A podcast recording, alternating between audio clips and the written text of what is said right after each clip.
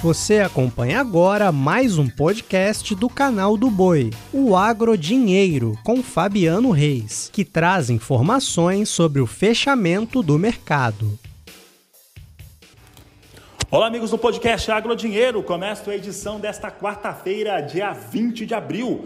Dia de altas, mais uma vez, para soja e milho nos Estados Unidos e de poucos negócios aqui no Brasil. Eu começo o destaque falando a respeito de boi gordo aqui para as negociações brasileiras. Assim como eu já havia falado no canal do Boi, no Agricultura BR, uma semana com poucos negócios, é uma semana muito quebrada, para falar a verdade, quando você considera que segunda-feira tradicionalmente tem poucos negócios.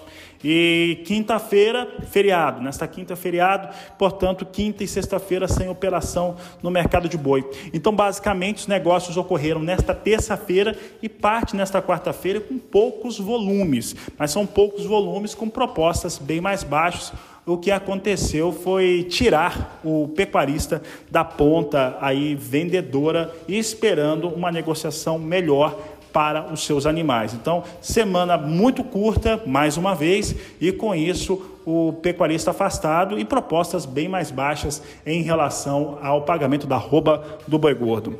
Um outro fator importante no país no dia de hoje é em relação ao milho, que mantém preços mais elevados, tanto no mercado físico quanto no mercado futuro na B3. Falando do milho no mercado internacional, na Bolsa de Chicago, nova alta para o cereal. E a posição de maio fechou a 8 dólares e 15 centos o bushel, alta de 1,37%.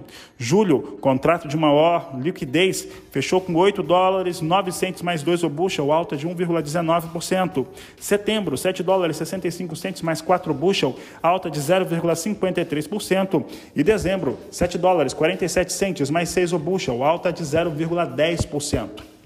Olha, ontem no podcast Agro Dinheiro eu trazia a participação de Vlamir Brandalize, que falava a respeito de por que, que essa semana pode ser muito boa para o sojicultor brasileiro. Tá? Então, você acessando aí o tipo de mídia que você está acessando, se você está no portal do sba1.com, se você está no Spotify, você já olha a fala do Brandalize desta última terça-feira, 19 de abril, que você vai lembrar de tudo. Mas ele dizia o seguinte, que esta semana, em especial nesta quinta-feira, o sojicultor brasileiro poderia encontrar ótimas oportunidades de negócios. Essas oportunidades de negócio são por conta de novas altas em Chicago e também um dólar que possa ficar estável. Então, dentro daquilo que o Brandalize já falava conosco, nós temos soja em alta em Chicago, é uma situação, um cenário muito positivo. Acontece que o dólar recua um pouco, mas a questão é, podemos sim, então amanhã, né, nesta quinta-feira, é dia de atenção no mercado mesmo, porque soja em Chicago pode subir e aí ter oportunidades interessantes para o sojicultor brasileiro.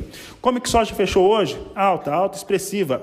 Maio fechou a 17 dólares 46 centes o bushel, alta de 1,75%. Julho, 17 dólares 16 centes mais 2 o bushel, alta de 1,45%. Esta é posição de maior liquidez. Agosto, 16 dólares 61 centes mais 6 o bushel, alta de 1,03%. E setembro, 15 dólares 77 centes o bushel, alta de 0,77%. Com essas informações, eu encerro essa edição do podcast Agro Dinheiro. Desejo a todos uma ótima noite, um grande abraço e até amanhã.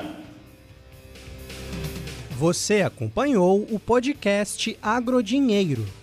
Para mais informações, acesse o nosso portal sba1.com. Até a próxima!